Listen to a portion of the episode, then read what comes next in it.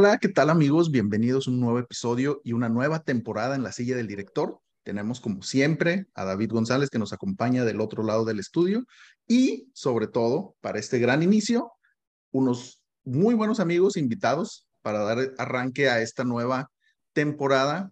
Richo y Leo de República Geek. Amigos, ¿cómo están? Buenos días. Buenos días, camarada. Muchas gracias. Dar ahí un poco de intro sobre quiénes son, qué hacen, a dónde los podemos ir a seguir y toda esta dinámica, eh, pues para invitar a nuestros seguidores a que vayan a, sus, a su página a seguirlos, ¿no? Claro que sí, muchas gracias por la invitación de entrada, por haber entrado en contacto y poder hacer este crossover, así como lo decimos en los cómics, ¿no? Este, nosotros somos de República Geek, tenemos nuestro canal en YouTube y también nos pueden encontrar en, en Instagram, en Facebook, en TikTok y ahora también recientemente en Twitter. Camarada Leo, ¿quieres dar tu introducción también? Camarada Richo, muchas gracias. Sí, muchas gracias por la invitación a la silla del director. A nosotros, si algo nos encanta es hablar de cine y hablar de cómics y hablar de todo este tipo de, de mundos de fantasía y ciencia ficción. Y creo que ustedes también son fanáticos. A nosotros nos encanta el contenido que ustedes realizan también en la silla del director. Y los invitamos a que nos sigan también en eh, República Geek. Nos pueden encontrar en YouTube, en Spotify, en todos los reproductores de podcast así como en TikTok, en Twitter. Este, recientemente acabamos de, abrir Twitter también, este, porque estábamos renuentes un poquito porque hay demasiado hate ahí, entonces nosotros tratamos de ser positivos, pero bueno. Llevamos la vida tranquila, pero pues bueno. exacto. hay que estar en todos lados, ¿no? No, pues la verdad es que eh, muy agradecidos con, con, Leo y con Richo que aceptaron nuestra invitación. La verdad es que ellos son unos monstruos en, en esto de, del podcast. Nosotros admiramos mucho lo que hacen en su canal. Entonces, muchísimas gracias por aceptar la invitación. Y bueno, vamos a darle a, hablar de, de, estos temas que tanto nos gustan, ¿no? Adelante. Sí, perfecto, adelante. Y obviamente, como ustedes son nuestros invitados el día de hoy, los podemos, les ponemos nuestra plataforma a su disposición Venga, mis amigos, si quieren empezar, sé que traemos algunos temas ahí controversiales y como nosotros, eh, bueno, David y yo hemos estado fuera como un, un, mesecito, pues hay que ponernos al día en todo el, el chismecito rico del mundo del espectáculo, ¿no? Y el mundo se volvió loco en este mes, ¿eh? el mundo del espectáculo se ardió. Se, se, escuchó muy, muy un patichapoy, ¿no? vamos, el día de hoy les vamos a hablar de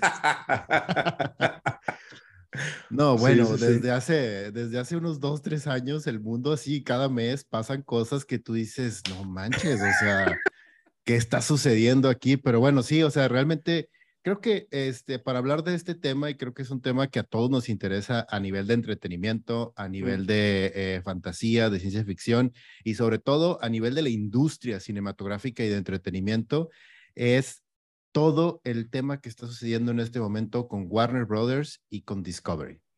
Es un tema súper interesante por donde lo veas, o sea, por donde lo veas a cualquier nivel.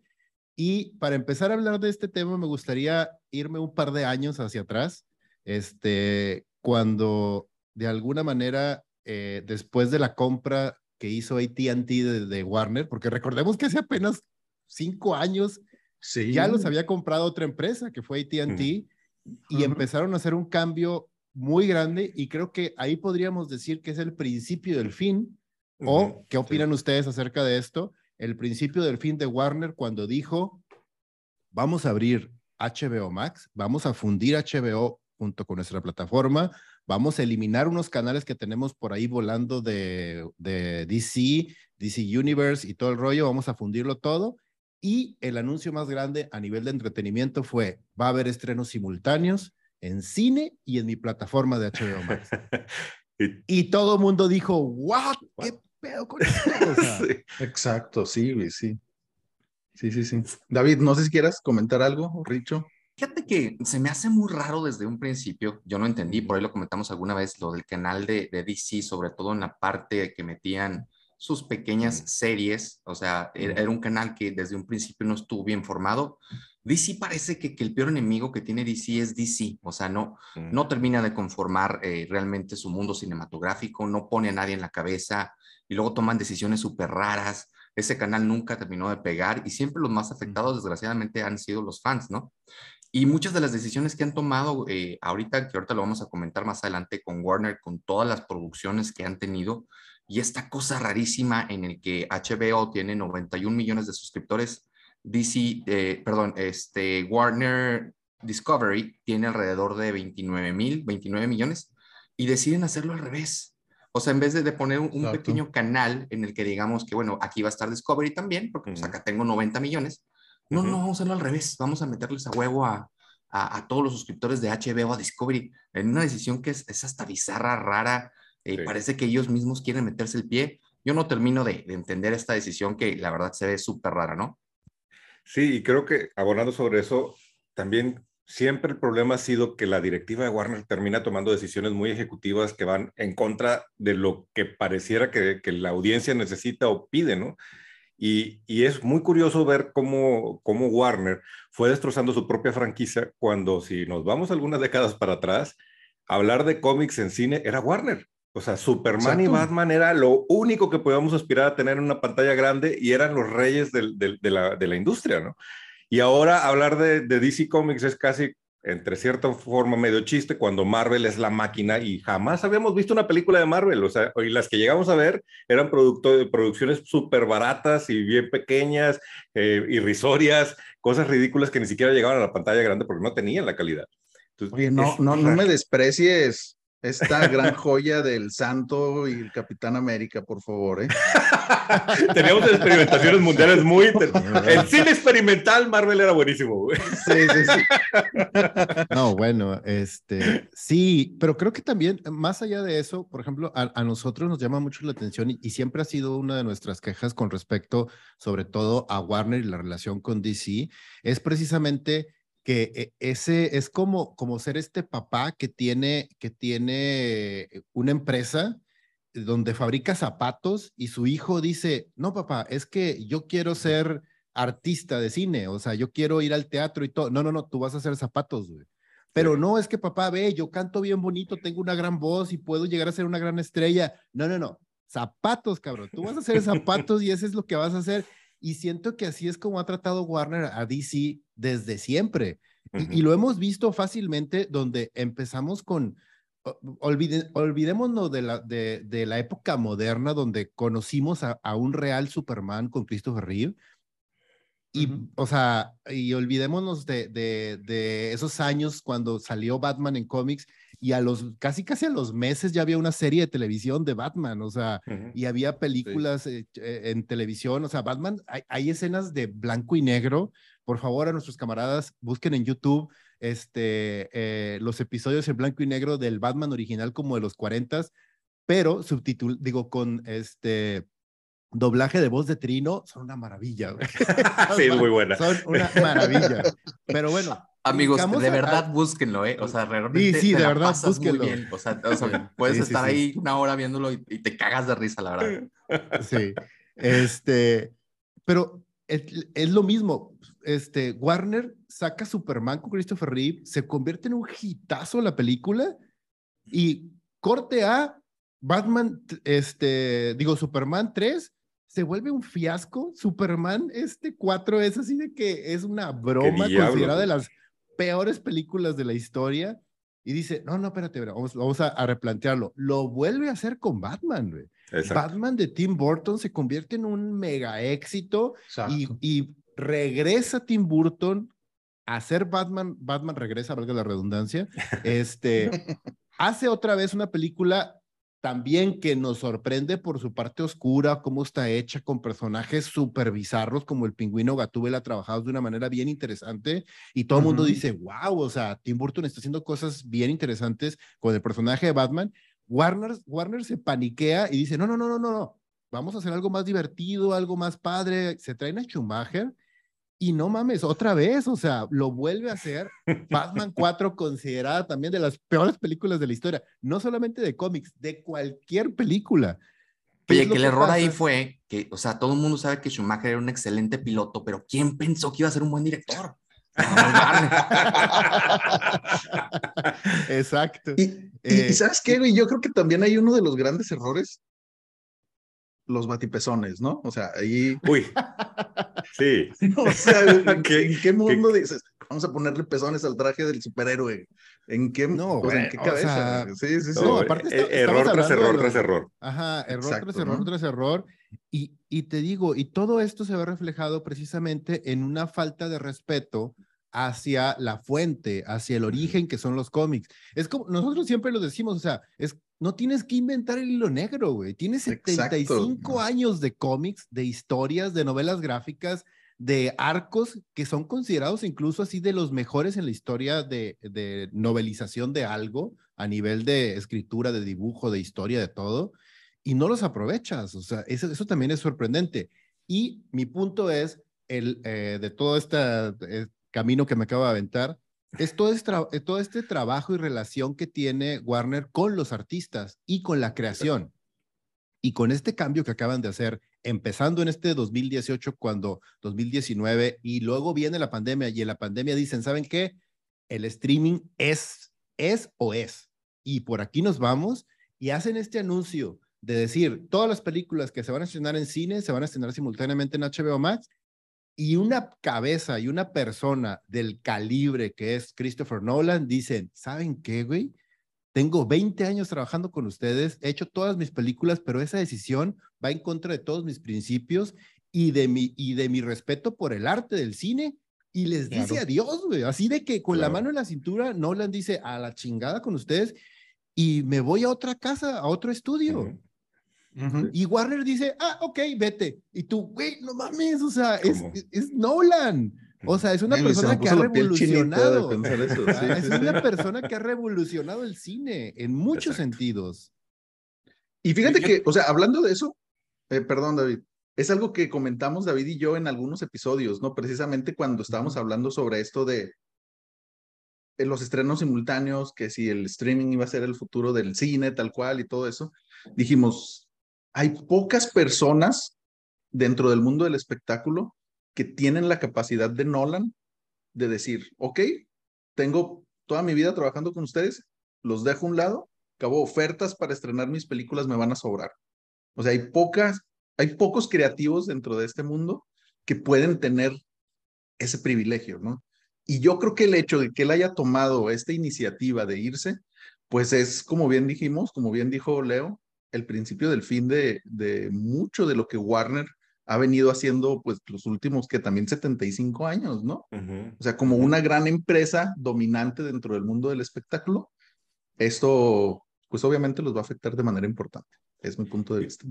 Yo quería hacer nada más dos apuntes rápidos. El, primero, eh, que tiene que ver con que, este, híjole, da, un poquito de tristeza ver lo que han hecho con Batman, porque Batman es, es, este personaje de los huevos de oro, ¿no? O sea, es, es, tan noble, tan, tan bien escrito el personaje, que ha aguantado la, la barbarie que han hecho con él eh, en todos estos años. O sea, sigue siendo un personaje que con sus... Eh, eh, está también escrito que ya les ha dado varios Óscares en sus películas diferentes, con Joker, con lo, con lo que hizo Nolan. O sea, sigue siendo este gran personaje con lo que hicieron en, en la última película de, de Batman. Y, y sí da mucha tristeza ver lo que hicieron. Y la segunda tiene que ver con que a mí siempre me cayó muy gordo eh, que tiraran y que intentaran dividir a, nosotros que amamos los cómics, ¿no? O sea, nosotros, pues, o sea, no, pues si no es López Obrador, no es como que, ah, sí, te odio, Marvelita, sí, te odio, DC, o sea, como que, ¿por qué voy a odiar a DC? Como, porque, o sea, a mí me gustan los cómics en general y quiero ver películas de Marvel y quiero ver películas de DC, ¿no? Y esto que, que, que hicieron, eh, sobre todo en la parte de Warner y DC, de, de querer copiar lo que hacía Marvel, Marvel tenía trabajando años en hacer su, universo de la manera en la que lo hizo, que a todo mundo nos gustó. Y Marvel dijo, ¿sabes qué? Vamos a hacer lo mismo esos güeyes, nomás que como ya lo hicieron en 10 años, nos urge, vamos a hacerlo en dos. No sean ridículos, o sea, quieren, o sea sacaron películas realmente irisorias, eh, horribles, eh, lo que hicieron con, con Snyder, que bueno, Snyder es otro tema, que la verdad se volvió loco el señor, pero, pero sí, eh, fue muy triste ver lo que hicieron y, esperemos que con estas nuevas películas que se supone que quieren sacar, por fin le den una dirección clara hacia dónde quieren ir y dejen de hacer la, la barbarie que, que, han estado haciendo, ¿no? Que por lo pronto ya vimos que Flash, quién sabe si salga, pero creo que ahorita vamos a ir a ese tema. Y fíjate que ahorita que tocas también ese tema de cómo se está reacomodando, y Leo mencionaba hace ratito un punto que me parece muy clave, la relación de Warner como estudio con, la, con los creativos y cómo soltar la rienda y creo que una, una de las cosas que hizo mejor Kevin Feige, sin tratar de empezar esta discusión de Marvel versus DC, Marvelita de citas, una de las cosas que hizo muy bien Kevin Feige fue encontrar la forma de plantear un universo unificado, pero darle libertad a los creadores, a los directores, a los guionistas, para que cada película tuviera su feeling, su, su estilo, pero que cayera dentro de la caja del MCU. Creo que eso es una de las cosas que Warner no ha logrado hacer. Eh, y, y, si lo vemos históricamente también, pues te vas para el caso de Donner con Superman o te vas para el caso de, de este, Tim Burton con Batman, cuando los dejaron ser, estas películas eran muy buenas. En cuanto Exacto, metieron sí. la mano, se las llevaron al traste. Y lo mismo pasó con el DCU. Y, y me, me, parece muy claro lo que dices.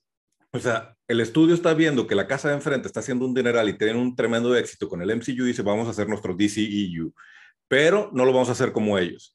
Y en este mundo de, de prueba y error y en este mundo de beta testings que, vivimos, pues ¿para qué le mueves, compadre? O sea, ya viste que ya encontraron una fórmula, a ver cómo agarras esa fórmula, utilizas lo, lo, que ellos ya aprendieron, tratas de aprender de sus errores y haces tu propia fórmula, pero sin decir, no, yo lo voy a hacer en tres patadas, porque lo único que lograron es, ok, todo el, todo el mundo, hasta mi mamá conoce a Superman y a Batman, pero casi nadie conoce a Cyborg, casi nadie conoce a Flash, casi la única experiencia que tenemos de Linterna Verde es la película horrible de Ryan Reynolds, entonces tenías que plantear estos personajes antes de aventármelos todos juntos, porque si no, no me importa. El conflicto de Cyborg no me importa.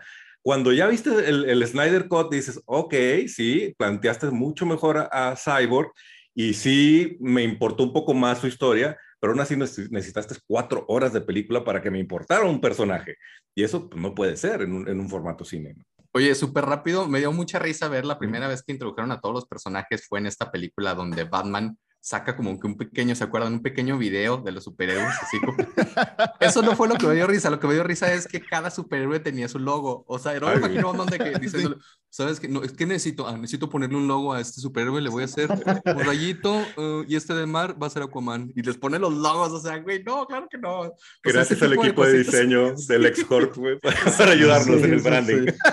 Oigan, este, fíjense que hablando de, de eso, Richo, eh, tenemos otros amigos uh -huh. que le pagan a David por hablar de ellos en cada podcast, pero ahora lo voy a hacer yo porque no ha sacado este tema. Son nuestros uh -huh. amigos de Nerdify, son DC Livers así de hueso colorado y cada oportunidad uh -huh. que tienen le tiran a, a, Marvel, ¿no?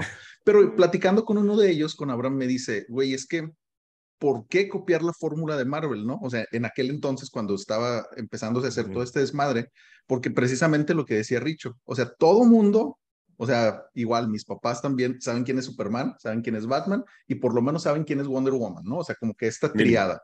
Dice, ¿por qué no? Su teoría era iniciar con la Liga de la Justicia, o sea, con ellos tres principales y haces un pequeño intro del resto, ¿no? O sea, obviamente no centrar tu historia en Cyborg, pero eh, los introduces en esta película y a partir de ahí sale todo, ¿no? Pero en este mundo cohesionado, o sea, no de que o sea, te van 200 millones, haz lo que quieras y luego ya después en un futuro vemos cómo juntamos las películas, sino iniciar con la Liga de la Justicia, con estos tres personajes que ya conocíamos y aparte que ya habíamos tenido la introducción de Henry Cavill como, eh, como Superman en El Hombre de Acero y a partir de ahí irte diversificando, ¿no? Un poco a poco, igual y ver qué personajes funcionan, qué no. Y ya, ¿ustedes qué opinan de esto? ¿Creen que algo así hubiera funcionado o no? Honestamente. Pues, Suena bien bonito, suena bien bonito eso y, y, lo que dijo y lo que dijo realmente Warner fue de no, no, este, eh, ya, ya sacaron una película, es divertida, tiene esto, ah, ah, ¿qué hacemos? Ah, la película la hizo Josh Whedon, tráete Josh Whedon, que haga una película para nosotros y el resto es historia. Sí, claro. Y un poquito lo intentaron con Batman v Superman, que es como Ajá. la película de la triada y sí es impresionante, y luego yo lo hemos platicado varias veces en, en, República, o sea, es impresionante que la película de Batman versus Superman, la que brille sea Wonder Woman, güey, porque lo otro está totalmente perdido, el conflicto Deja de ellos. Tú, la que brilló fue Marta. sí, todos nos acordamos de la escena de Marta para mal, ¿verdad? No, Pero sí. no, no, no, no, no, mira, yo tengo, yo, yo le tengo mucho cariño, slash, cierto respeto a Snyder, por dos Yo cosas. Pensé que iba a ser más, más Superman, güey, ok.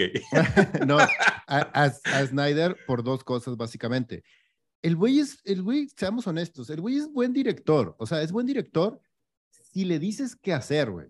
Uh -huh. Si el güey tiene un guion, recordemos que las dos películas que lo llevaron al estrellato son dos películas que literal, él ya no solamente tenía el guion, tenía el storyboard hecho y tenía el estilo hecho, que es 300, que es literal una copia de la novela gráfica de, de Miller, literal una copia. Gran película. Y Watchmen, y que Watchmen también, Watchmen es cuadro por cuadro la novela gráfica.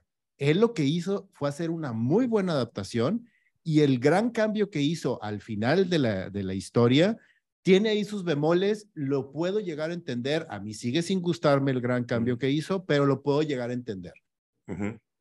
¿Qué es lo que pasa? La gente, la gente de Warner dice, este güey genera lana, que haga lo que quiera.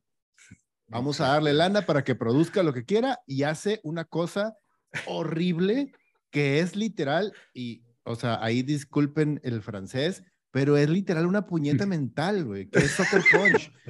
Y aún así, después de eso, lo dejan seguir haciendo y trabajando con un personaje tan emblemático y tan grande como Superman. Yo no lo entiendo, güey. Porque además el guion de Superman, el de Man of Steel, es horrible. Y luego llegó Netflix y le dijo Hold My Purse y le dio un chico de dinero y se esta marranada de zombies ah. donde vemos zombies este, teniendo sexo entre ellos, zombies robóticos, este, zombies que, que, sabemos que ahora vienen del espacio. Una película realmente estúpida en muchísimos niveles. ¡Wow! Que, que, by the way, gana el People's Choice, o no sé cómo le llamaron ahí los del Oscar, y por una votación que ahora todo el mundo presumimos que parece que fueron bots.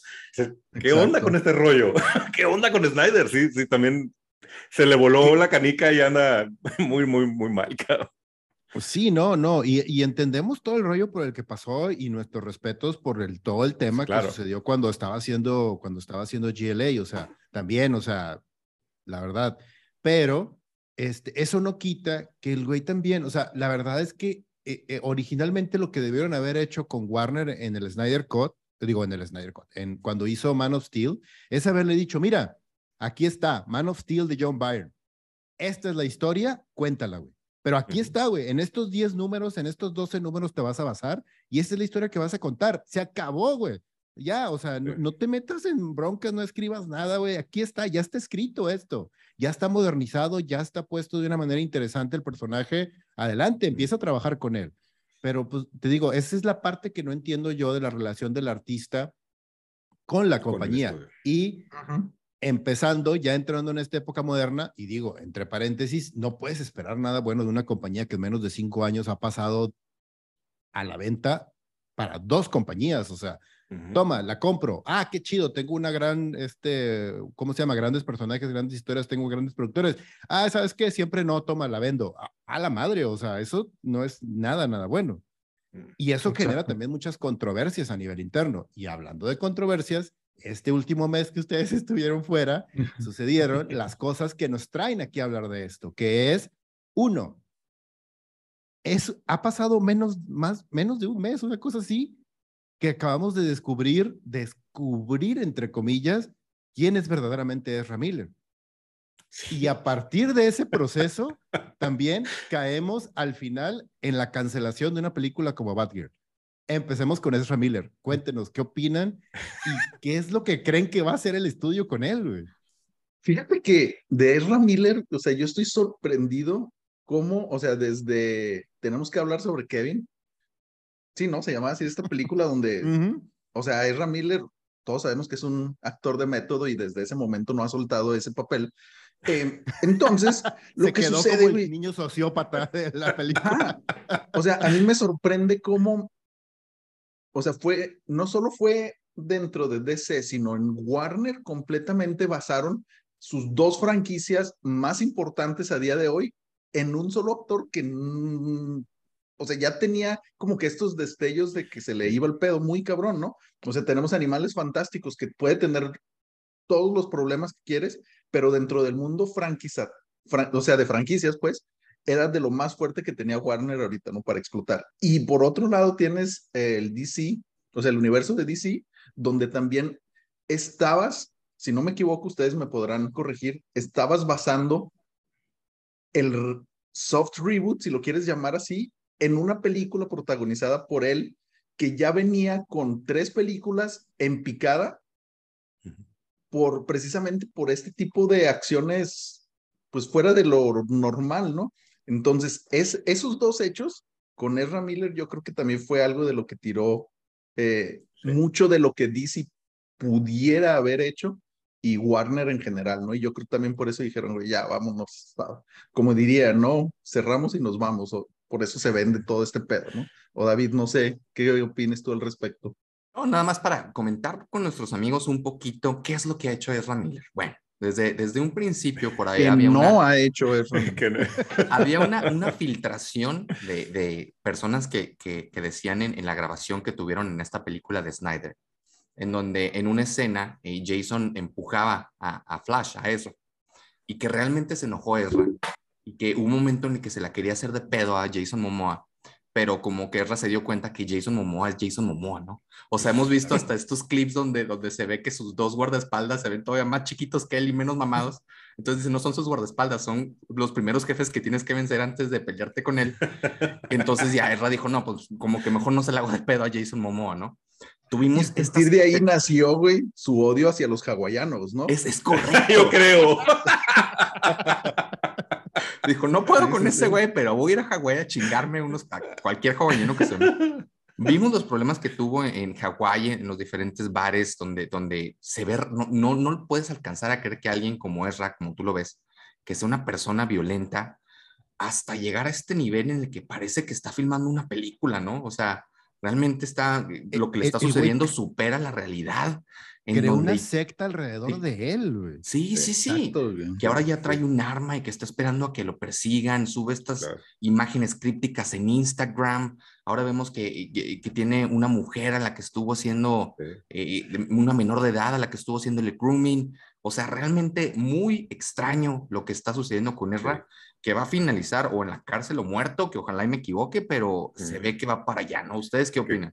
Como dicen, yo, yo, ahorita ya estoy más interesado en ver el biopic de la vida de Ram Miller que ver Flash, cabrón. O sea, me hace que va a ser un mejor guion ese.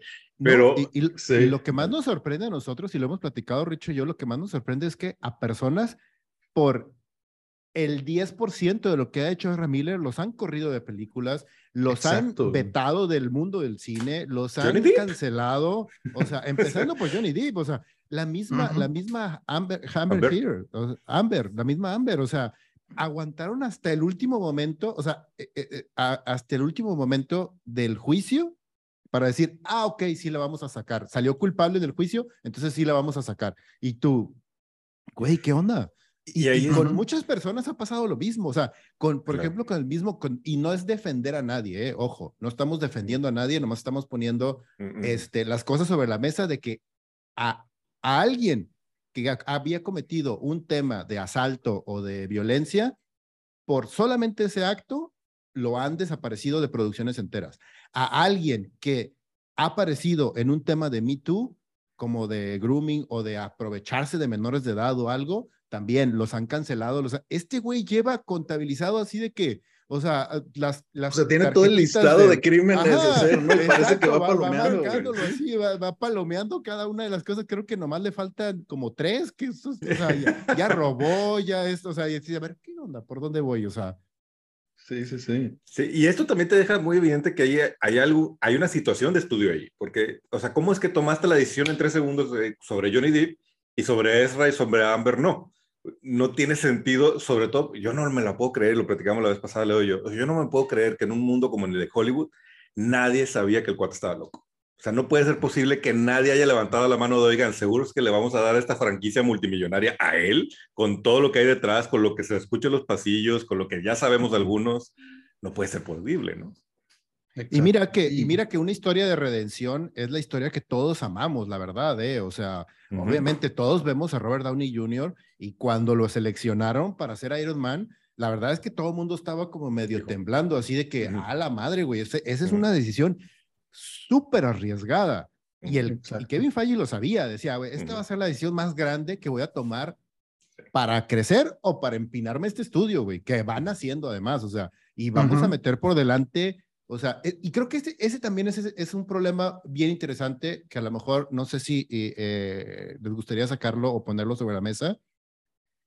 En un inicio, Marvel tenía todo que perder sí. y todo que ganar cuando empezó con Iron Man.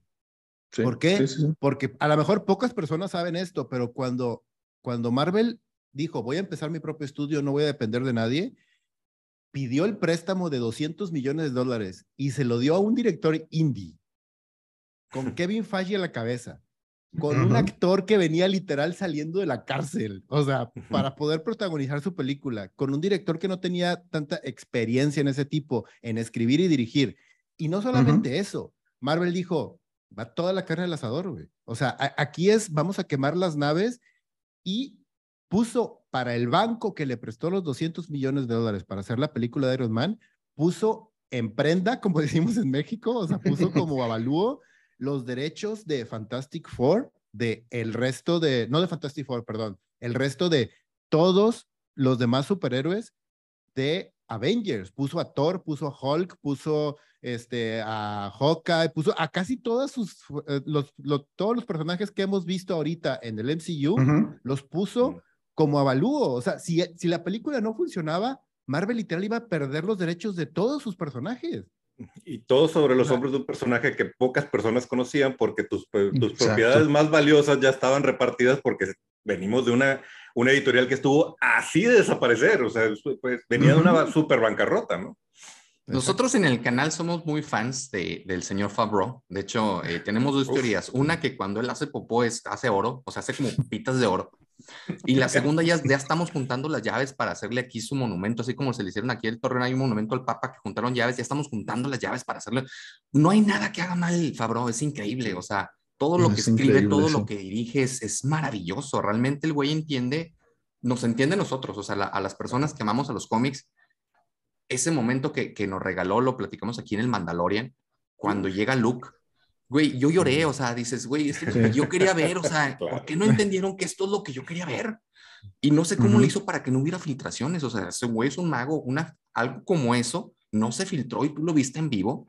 Y hay, hay, muchos videos donde la gente literal está llorando viendo eso, o sea, el güey es, es, es increíble.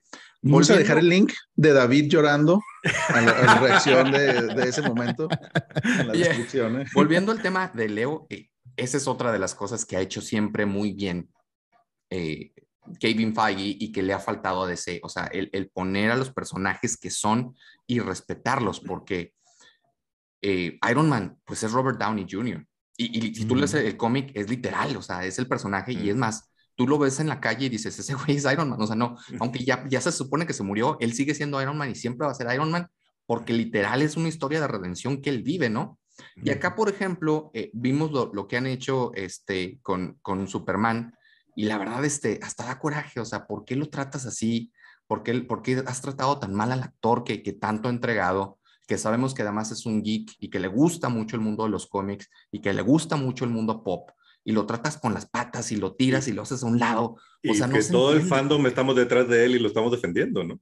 Ay, el güey, o sea, ¿Sí? el güey es, además es el Witcher y, y el güey, o sea, todo, todo lo personal, ese güey no, también no, no se equivoca y lo tratan mal. Otra, también a nuestro pobre este, Batman eh, de los ochentas, él siempre quiso volver a ser Batman, hizo dos producciones en las que por fin iba a volver y las dos se las tiraron y parece que nunca vamos a ver al señor Keaton otra vez enfundado en el traje de Batman. Qué triste, qué tristeza. Sí, y, y aparte, mira, también es algo que, híjole, no sé si aquí me voy a meter en controversia con esto, pero eh, Batfleck, mis respetos, ¿eh? yo siento que es de lo mejor que ha tenido este universo. O sea, creo yo que es de lo que el, actor que mejor representa esta dualidad, ¿no? O sea, que si lo ves tú, sí te impone como Batman, pero al mismo tiempo sí le crees todo esto lo súper multimillonario que puede ser, ¿no? O sea, es, es, ese equilibrio, a diferencia de otros donde, eh, pues ves un güey que dices, ah, pues este güey sí es buen Batman, pero no buen Bruce Wayne. No sé, Rick. Exacto. Ah. Sí, la, la verdad, la verdad es que sí, o sea, la, este, uh, Affleck hizo un buen Batman, bastante decente.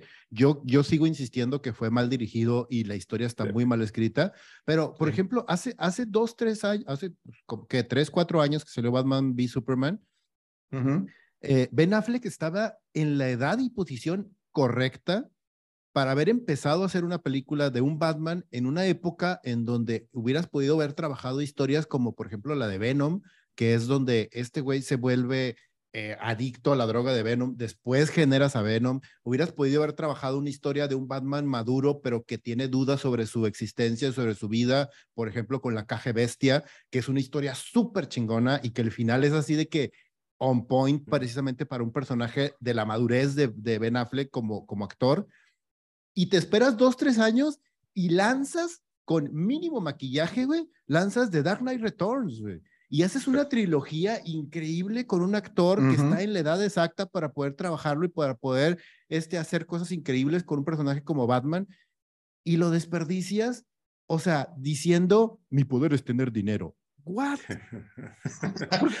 además es una pendejada porque dices tú, o sea, no está, no está en, en, en, el, en el personaje. Es como, como te dice en inglés que, que juegan con esta palabra cuando dice, it's not on character. O sea, que te menciona el tema del carácter del personaje y el personaje como tal, que te dice, no está en él, o sea, no está en él hacer eso. Y no lo es, o sea, estás hablando de que en los cómics Superman casi, casi, o sea, se sorprende cuando ve sonreír a Batman. Sonreír, deja tú decir una broma, sonreír, no mames, dices tú qué pedo, o sea, ¿por qué hacen eso? Y fíjate que ese en particular es un ejemplo muy claro de cómo se pudo haber salido Warner de la fórmula de una forma en que Marvel no lo pudo hacer. Porque uno de los aciertos es decir, bueno, voy a poner un Batman maduro. No necesito ver la historia de otra vez, cómo se convirtió Batman y cómo fue al Tíbet a entrenar y cómo mataron. Ya no necesito, todo el mundo se la sabe. Pero si me cuentas esa historia de un, de un, Batman que ya lleva varios años de pelea, que ya tuvo un Robin, que ya, ya vio morir a otro Robin, esa historia yo la quería ver y Ben Affleck era el perfecto para hacerla, ¿no? Pero la dejaron ir también. La dejaron sí, Sí, Y yo creo que ahorita, eh, o sea, en el punto en el que estamos, ya sería muy difícil que pudiera regresar, ¿no? O sea, ya después de que Jennifer López se lo acabara, ya no impone tanto como, como, antes, ¿no? Pero bueno, es, no sé, aunque a David no le guste, yo sigo sosteniendo que Ben Affleck. Yo, yo opino que Ben Affleck es muy buen Bruce Wayne, el mejor. No sé si Batman. Ahí, bueno, hay gente que ahí lo dejamos, esa, esa, esa interpretación. y yo te apoyo ahí, ¿eh? porque Ben Affleck no es el mejor Batman. Yo sigo pensando que Christian Bale sigue siendo Estoy de acuerdo. Es correcto, señor. O sea, The, Dark Knight, The Dark Knight es, o sea, no solamente es la mejor película de Batman en la historia de Batman, es una de las mejores películas de superhéroes. O sea, y ahí está, o sea, y pues bueno, este, es que ustedes no saben, pero, pero aquí, aquí en el shoulder tiene tatuado eh, Affleck y un corazón. no, no, no, no, no, no, no me levantes falsos, güey. Lo tengo aquí, mira. ¿Dónde, debe de ir? ¿Dónde debe de ir? Exacto. Es tiempo de tocar el gran elefante blanco de este tema de Warner, que se me hace muy raro y que quiero saber qué opinan Leo, Richo, Isra. Creo hay muchos rumores alrededor de lo que realmente sucedió con estas grandes producciones. Lo que sacó a decir de manera oficial es que por una cuestión de impuestos dejaron ir estas producciones que la verdad no tienen ningún sentido, ninguno. Pero cuando ellos decidieron hacer estas dos películas, hablando específicamente de eh, Batgirl y también iban a hacer a, Supergirl, ¿no? Ya estaban los actores, ya estaban las actrices, ya estaban confirmados, incluso vimos entrevistas y videos de YouTube y eh, emocionadas las actrices hablando y, una latina iba a ser Supergirl. Todo esto inició con esta cultura woke, entonces estaba de moda hacer como que las superheroínas, ¿no? Y, y, sí, y Batgirl va a ser más chingona que Batman, y Supergirl va a ser más chingona que Cavill, entonces estaba todo esto grabaron la película de, de Chica, termina la película, estaban en postproducción y viene esta decisión rara que nadie entiende y que y salen a decir, no, ¿saben qué? Fue por una cuestión de impuestos. Yo lo que he leído y que me parece que tiene más coherencia, hay dos teorías. La primera es que la película de Batgirl fue tan mala, tan mal escrita, tan mal dirigida, eh, no les gustó ni siquiera la manera en la que hicieron el traje, que cuando hicieron las pruebas, hacen estas pruebas obviamente donde se las presentan a un público reducido, fue tan mala la reacción que dijeron, ¿sabes qué? Escóndela, quémela y ponla ahí junto con los videos de Roswell donde nadie los encuentre, nunca jamás les pueda ver. Esa es una. Y la otra fue que, viendo ahora lo que está sucediendo con, eh, tristemente con Marvel, que va en, franca picada en este plan que quieren hacer de, de, ya no sé ni en qué etapa van, la etapa 27, eh, van en franca picada, quieren ahora sí desea hacer un universo donde saquen toda la carne al asador y en vez de sacar a Batgirl, de sacar a, Supergirl, puedan sacar realmente a sus personajes fuertes y ahora sí puedan ellos realmente recaudar lo que, lo que pueden hacer ahora con La Roca. Y, y dicen que al final de la película de La Roca por fin vamos a ver un cameo de Henry Cavill, es lo que se escucha. Pero bueno, eso es lo, lo que yo he escuchado y lo que yo he visto. ¿Ustedes qué opinan de este tema que está súper loco? A mí me parece que la decisión de Batgirl, sí, o sea, sí hay un asunto ahí de la calidad del guion, pero creo que también es un asunto de negocio y principalmente porque el plan a 10 años que ya David Zaslav eh, cantó, dice, mira, si yo saco esta película, lo único que va a hacer es complicarme mi plan de 10 años. Entonces me voy a tirar estos 90 millones de dólares a la basura, pero pensando y, y apostando a que el universo que voy a construir me va a dar mucho más y me va a dar una década de productos. Creo que por ahí va. O sea, a final de cuentas yo creo que Batgirl iba a ser de la misma calidad de las cosas que hemos estado viendo de, ellos, que no es buena, y que muy probablemente hubiéramos salido quejándonos de muchas cosas. Me da pena por Brendan Fraser, que creo que era su gran, su gran regreso a Hollywood después de la fregadera que le hicieron. Eh, me da pena por, también por la actriz, por Leslie, porque creo que pues, era una gran oportunidad para ella, es una, una actriz en, en, ascendencia. Pero también estas decisiones woke, y lo hemos platicado muchas veces nosotros también en República, no tenemos nada, que, nada en contra de, la inclusión, pero sí de la inclusión forzada. Tienes personajes donde se presta que lo que, que haga. Quiero ver Blue Beetle. Ojalá no cancelen Blue Beetle, porque ese es un personaje latino que nació como personaje latino, que tiene sentido como personaje latino. No me cambies a Superman a mujer latina, porque pues, no es Superman, no es el personaje con el que crecí, no es el personaje que quiero ver como tampoco, yo no sé qué diablos tiene Hollywood en contra de las pelirrojas, pero ¿por qué diablos no podemos tener una Batgirl pelirroja de verdad?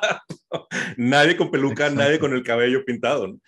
Pero sí, yo creo que principalmente la decisión de Batgirl viene con, un plan a futuro que queda claro que eh, al de haber discutido eso no puede ser, señores, que tenemos tantos años tratando de levantar este proyecto. Del otro lado, están haciendo dólares y dólares y dólares y nosotros seguimos dándonos vueltas en el mismo mugrero. No sé qué, tú, qué opinas tú, Leo. Este, yo no estoy de acuerdo con ninguno de ustedes, entonces. Eso es típicamente la, la, opción de Leo, normalmente es el amo del caos. Así es, creo que eh, una de las cosas, no, la verdad es que tienen, tienen puntos muy interesantes, pero sigo sin estar de acuerdo. Eh, no, eh, creo que una de las partes fundamentales con respecto a Batgirl, más allá del tema de la producción, recordemos algo muy interesante, que es Creo que los dos tienen, tienen razón en dos puntos completamente opuestos, que es, uno, el primero, recordemos que Discovery no solamente compró Warner, compró la deuda que tenía Warner con ATT. Entonces, ahorita, uno de los principales objetivos de Sadlab es bajar esa deuda. Y estamos hablando de como de 30 mil millones de dólares de pura deuda. Entonces, a este, este cabrón o sea, les está quitando el agua en los pasillos a la gente de Warner, güey. Así, literal. Es ahorrar cada centavo que pueda. Una, una austeridad republicana. Ajá, austeridad republicana, exactamente. Una condonación de impuestos de una película del tamaño de Batgirl sí les afecta y sí tiene sentido a nivel negocios el cancelarla. Sí tiene sentido, porque estás hablando de una cantidad estúpida de millones de dólares condonados de impuestos. Y Warner dice, venga, güey, todo lo que me puedan quitar, güey, está con madre. Entonces le conviene más no sacarla. Pero ¿por qué le conviene más no sacarla? Porque creo que el problema fundamental de una empresa como Warner, que ya lo hemos platicado en su momento, es el tema de las historias, el tema de la construcción de los personajes. O sea, no puede ser posible que tengas, y es, a lo mejor es otro tema, un tema lateral que en otra ocasión podemos llegar a hablar, donde tienes un universo construido como el de Harry Potter, tienes a la escritora del universo de Harry Potter y creas un universo lateral donde la escritora es la que está a cargo de todo y por decisiones, estoy seguro que por decisiones ejecutivas o decisiones de lana, hechas por la borda historia, o sea, hay fans, así, fans enteros de los libros, yo entre ellos, que digo, ¿qué chingados estás haciendo cuando estás rompiendo tu propio canon? No mames. Y en el caso de los cómics y en el caso del universo del DCU, hacen lo mismo, o sea, no tienen una historia, no tienen un backbone por el cual construir y llevar hacia adelante algo. Entonces, si la historia está del nabo, cuando leímos nosotros la parte de la, sinopsis del guion de Bad Gear, dijimos, no, por favor, no la saquen, déjenla enlatada. O sea, se escucha pésima la película, solamente con la sinopsis. Olvídate de verla, olvídate de saber qué pasa o cómo está. O sea, eh, los rumores son que literal estaba del tamaño o peor que una serie, que un episodio de CW. Entonces, tú dices, sí, ok, está bien el rollo de el tema de los impuestos, sí, sí, está bien el, el tema del respeto a la historia y el tema de la inclusión y todo eso, pero en realidad tienen que hacer un buen lavado dentro de la casa, limpiar lo que tienen que hacer, contratar a una cabeza de estudio en el tema creativo. Otra vez, también no queremos pelear ni queremos decir que Marvel es mejor ni lo que ustedes quieran y todo el rollo, pero cuando Kevin Feige también empezó con Marvel, en Marvel no solamente estaban los guionistas de la película, Marvel tiene un consejo que es con personas como Joe Quesada, con personas como, Mila, como Milar, que están dentro de ese consejo y te dicen, aquí está el guion de la película X de Marvel que va a salir. Ah, sabes que esto está incongruente porque esto no tiene nada que ver con los cómics, te va a romper esta línea temporal, este, esto no va a funcionar aquí, ¿qué tal si lo haces de esta manera para actualizarlo? ¿Sabes que en Ultimate se hizo esto y funcionó de esta manera? ¿Qué tal si adaptamos? O te dicen, ¿sabes qué? Está bien, nomás ajusta esto, vamos a actualizar el origen. Si este origen puede contrarrestar con esto en otros personajes en el futuro porque conocen del mundo de los cómics. Eso no existe ni siquiera dentro de DC. DC es un pinche desmadre también internamente. Entonces, desde ahí te das cuenta que todo está del nabo. Y una cosa que mencionaba hace un momento David y que me parece súper interesante es Batman. Batman incluso mejor que Superman. Y nosotros lo llegamos a platicar en República Geek. En los últimos meses, si no es que en los últimos años, en el top 50 de ventas de cómics, el único cómic que entra de DC en esas ventas es Batman. Los títulos de Batman son los únicos que entran.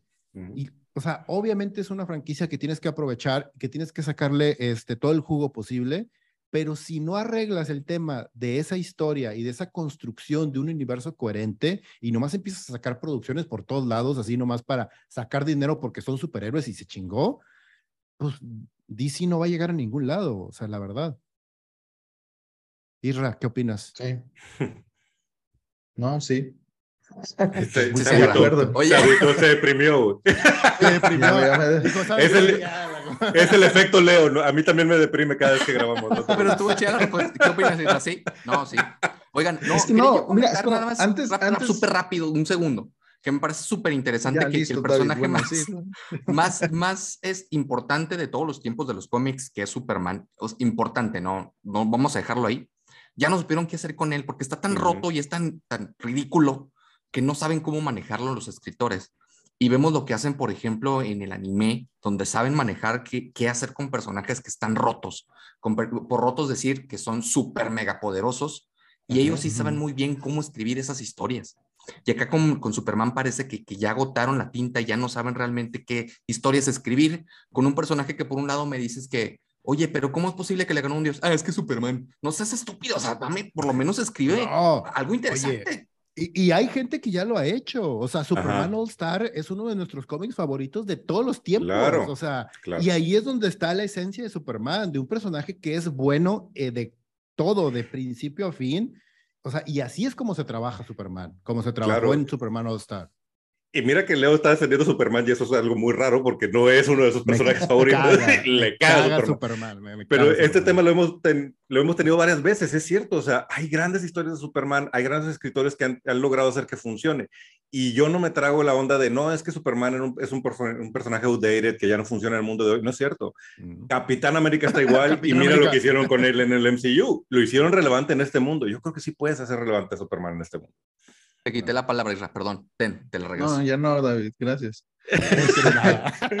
no, no te creas. O sea, para completar lo que decía Leo, yo, yo creo que sí, es muy cierto, porque es algo que hemos visto también, por ejemplo, con George R. R. Martin, que pues no tiene nada que ver con el mundo este de cómics ni de Warner y así, pero este güey, dentro de sus novelas de Canción de Hielo y Fuego, pues de repente se le van las cabras y tiene su equipo que le dicen, no, güey, es que esto no puede ser porque Sansa estaba aquí, estaba allá, ah, sí, sí, cierto, déjame rehago todo esto, ¿no? También lo hemos visto con Tolkien, bueno, con el universo de Tolkien, que ya será tema de conversación lo que están haciendo en, en, en Amazon Prime para después, pero, o sea, hay gente, necesitamos bueno, DC principalmente necesita a alguien que lleve ese control precisamente, ¿no? También en Star Wars en su momento se estuvo haciendo, teníamos este güey, ¿cómo se llama? Hidalgo, no me acuerdo cómo se llama, se pide Hidalgo, ¿no?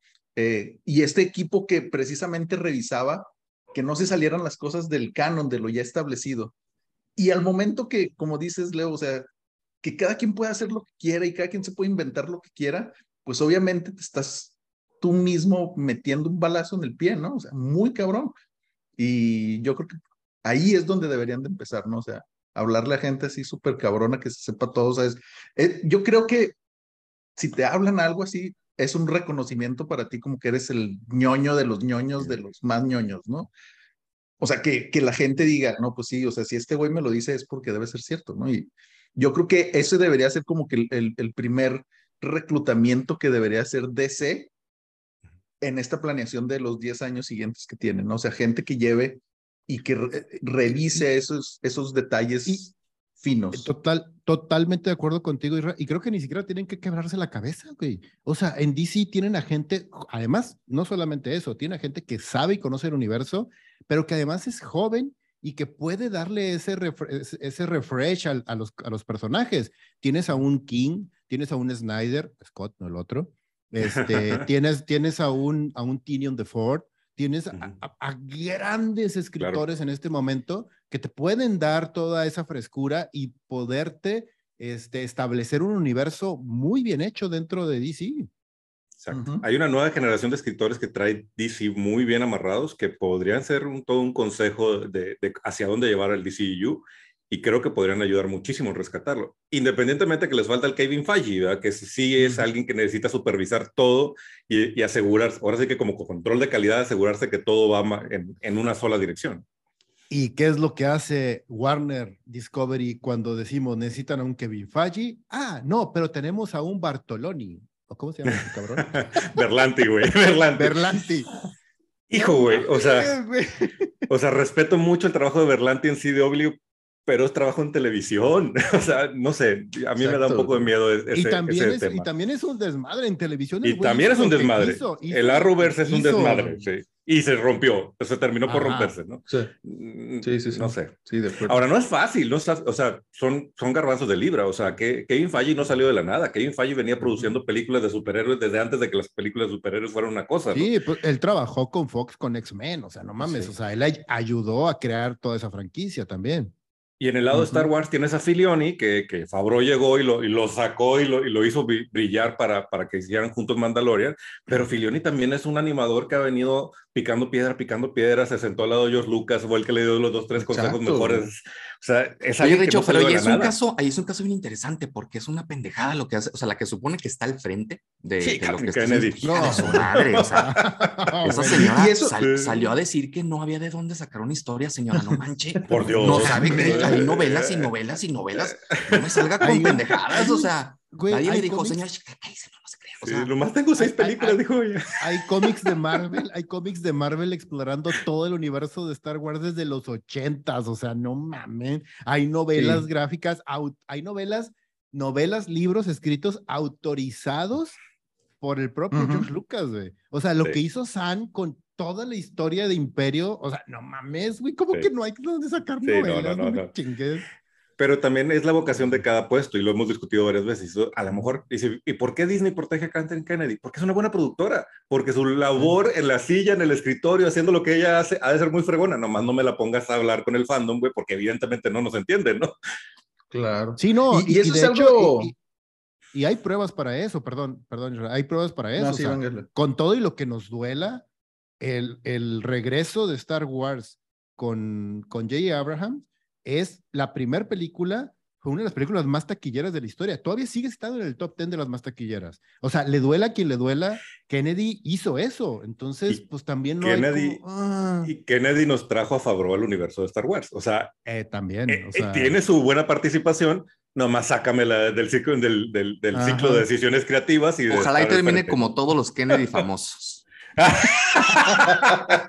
Qué fuerte vamos comentario. A, vamos, ¿eh? vamos, a dejar hablar a Isra. Vamos a dejar hablar ahí. Lo estamos interrumpiendo mucho, Isra, por favor. Sí, Dale. por favor. Perdón. No, yo, mira, es algo que también hemos platicado mucho David y yo sobre qué hacer con, con Star Wars, porque sí nos duele mucho lo que están haciendo. Y yo creo que sería esta combinación perfecta, ¿no? John Favreau con Filoni a la cabeza. O sea, Filoni viendo toda la parte de historia y demás, porque no tiene tanta experiencia dirigiendo, o sea, live action, ¿no? Y es algo que se notó en, en las dos temporadas de Mandalorian.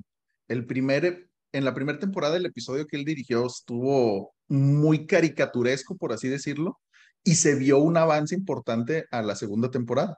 Sin embargo, si tiene todo el soporte de este John Favreau, que pues prácticamente sabe lo que hace en el mundo de las películas de gran presupuesto y demás, o sea, es- ese sería como que el, el combo ideal para sacar del rollo en el que está Star Wars ahorita. ¿no? Sí. Y sí, como dice David, yo también apoyo eso, eso de los Kennedy, pero bueno.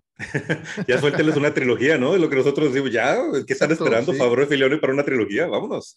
Exacto, sí, sí, sí, sí, completamente. Es más, creo que eso- serían la dupla perfecta como coescritores y codirectores, güey. O sea, creo que eso le daría las, las tablas para todo, para eso a, a Filioni y aprender de, de en el set, así directamente de una gran producción, sería increíble.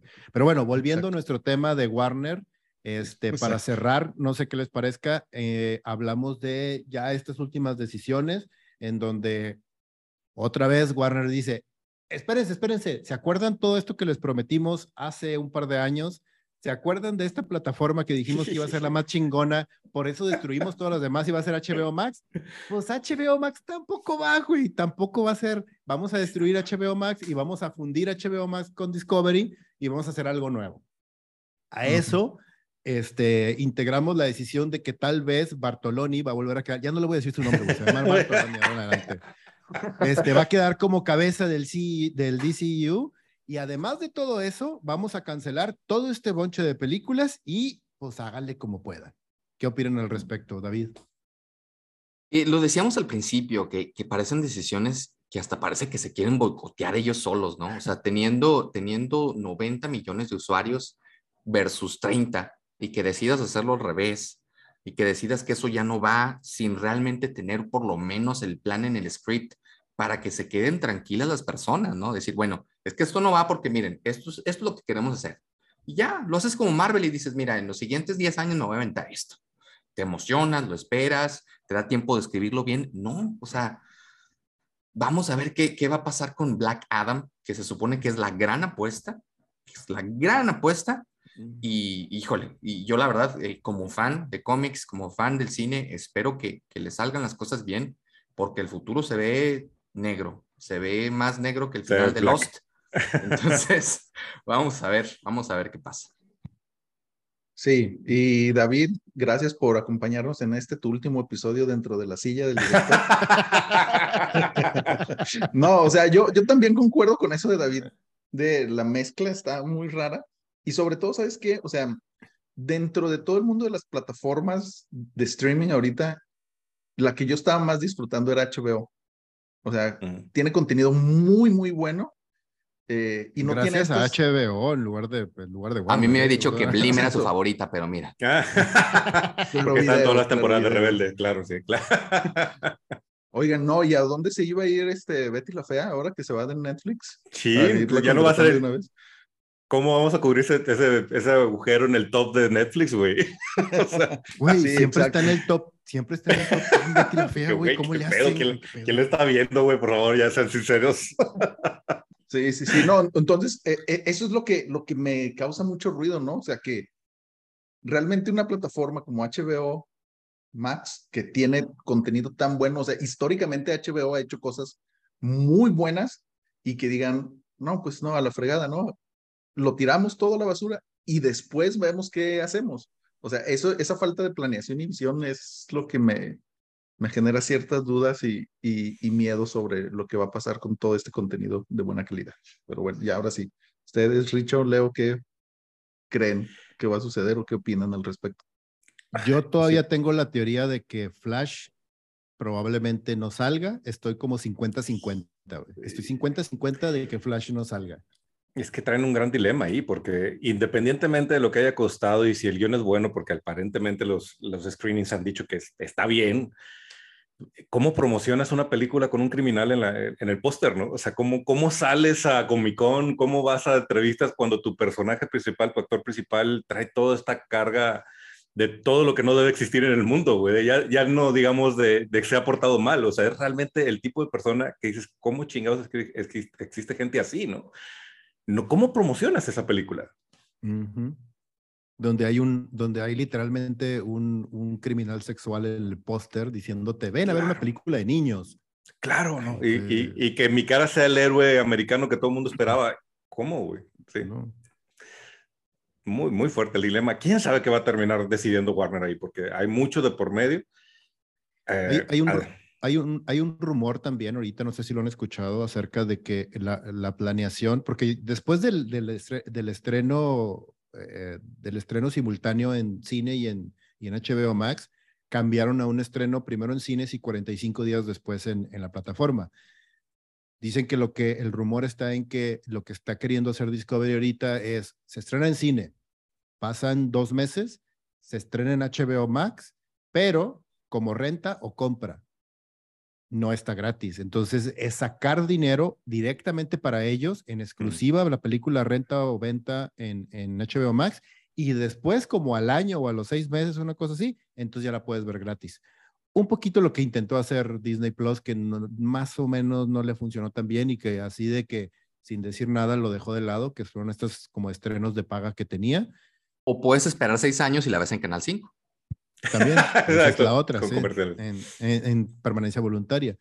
Pero el tema, es, es, que ese es el tema, que hay tantas decisiones y tantas cosas y tantos rumores ahorita que han surgido, el tema de desbaratar HBO Max, el tema de una película de más de 300 millones de dólares que es Flash, que, que probablemente sea irrecuperable eh, eh, si la cancelan. Sin embargo, el hate y lo que puede provocar a nivel publicidad y a nivel del estudio como, como imagen que puede causarte también, o sea, poner eso sobre la balanza, el tema de, ok, te voy a cobrar en el cine, te voy a cobrar en mi plataforma y después veo a ver cómo te meto anuncios y cómo saco lana, se, se vuelve también como una decisión como muy, muy absolutista y muy de, aquí yo estoy por la lana y cualquier decisión y cualquier cosa que hagas no me importa, yo estoy aquí por la lana.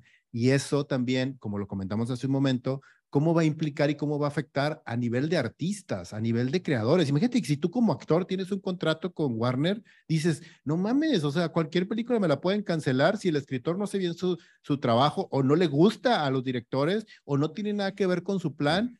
¿Qué va a pasar con mi película que a mí me dijeron que iba a salir en el cine? Recordemos el, el pedo por el que pasó Denis Villeneuve y por el que pasaron muchos directores cuando les su, literalmente les madrearon el contrato, o sea, dijeron, güey, no, no, así no va a ser, güey, está en contrato, no mames, o sea. Y, y fíjate que, digo, como última reflexión, porque creo que ya es buen momento para ir cerrando esto, el, el tema del morbo, ¿no? Es, ahí está la tentación, ¿no? Estás, estoy seguro que si Flash sale a taquilla, va a ser un trancazo, ya no por la película, por el puro morbo de ir a ver a Ezra Miller, ¿no? Pero a la vez va a ser una pesadilla de PR para, para Warner, entonces quién sabe, quién sabe por dónde se van a ir. Sí, sí, sí, sí, de acuerdo. Y con estas últimas imágenes que salieron con, con Ezra, con su mamá, no sé si han pensado esta opción de que cambien el, el actor principal a Cosme Fulanito, ese del, del, bigotillo de los Simpsons. Pero sí, yo también estoy de acuerdo, no sé, porque había hasta, creo que en estas plataformas donde recaudan firmas para que metieran, a, siempre se me olvida el nombre, güey, el flash de la serie, que lo metieran de alguna manera, sí, lo metieran de alguna manera, pues de, güey, ya, como dicen, ya, les, ya le metiste 300 millones, güey, ya la, está lista, y todavía meterle más dinero sin saber qué es lo que pueda pasar. Yo creo que no, no me arriesgaría. Salió también, salió también uno muy chistoso donde decían que querían que fuera Elliot Page, que fue yo sí, creo Elliot Page, Elliot, Elliot diciendo, él, él, solo la subió, que es Elliot Page, yo creo que es el mejor.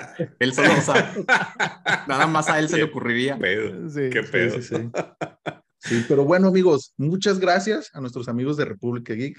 Recuérdenos sus redes sociales para ir a seguirlos, por favor, Richo, Leo. Claro que sí, estamos, estamos en YouTube como República Geek, en República con K. También nos pueden encontrar en Facebook, en Instagram, en TikTok y ahora también en Twitter. Y en podcast también nos pueden escuchar en Spotify. Pues muchas gracias. Bienvenidos a esta nueva temporada en la silla del director. David, gracias por acompañarnos, aunque es tu episodio también de despedida. Eh, les recordamos que... El final de los fue malísimo, gracias. eh, les recordamos que nos vayan a seguir a todas nuestras plataformas, como la sigue el director del podcast, Facebook, Twitter, Instagram, TikTok también para llegarle a la chaviza, eh, y en todas las plataformas de audio, ¿no? Entonces, eh, muchas gracias amigos y gracias a ustedes en República Geek por acompañarnos en un episodio más de la silla del director. Hasta luego. Hasta luego.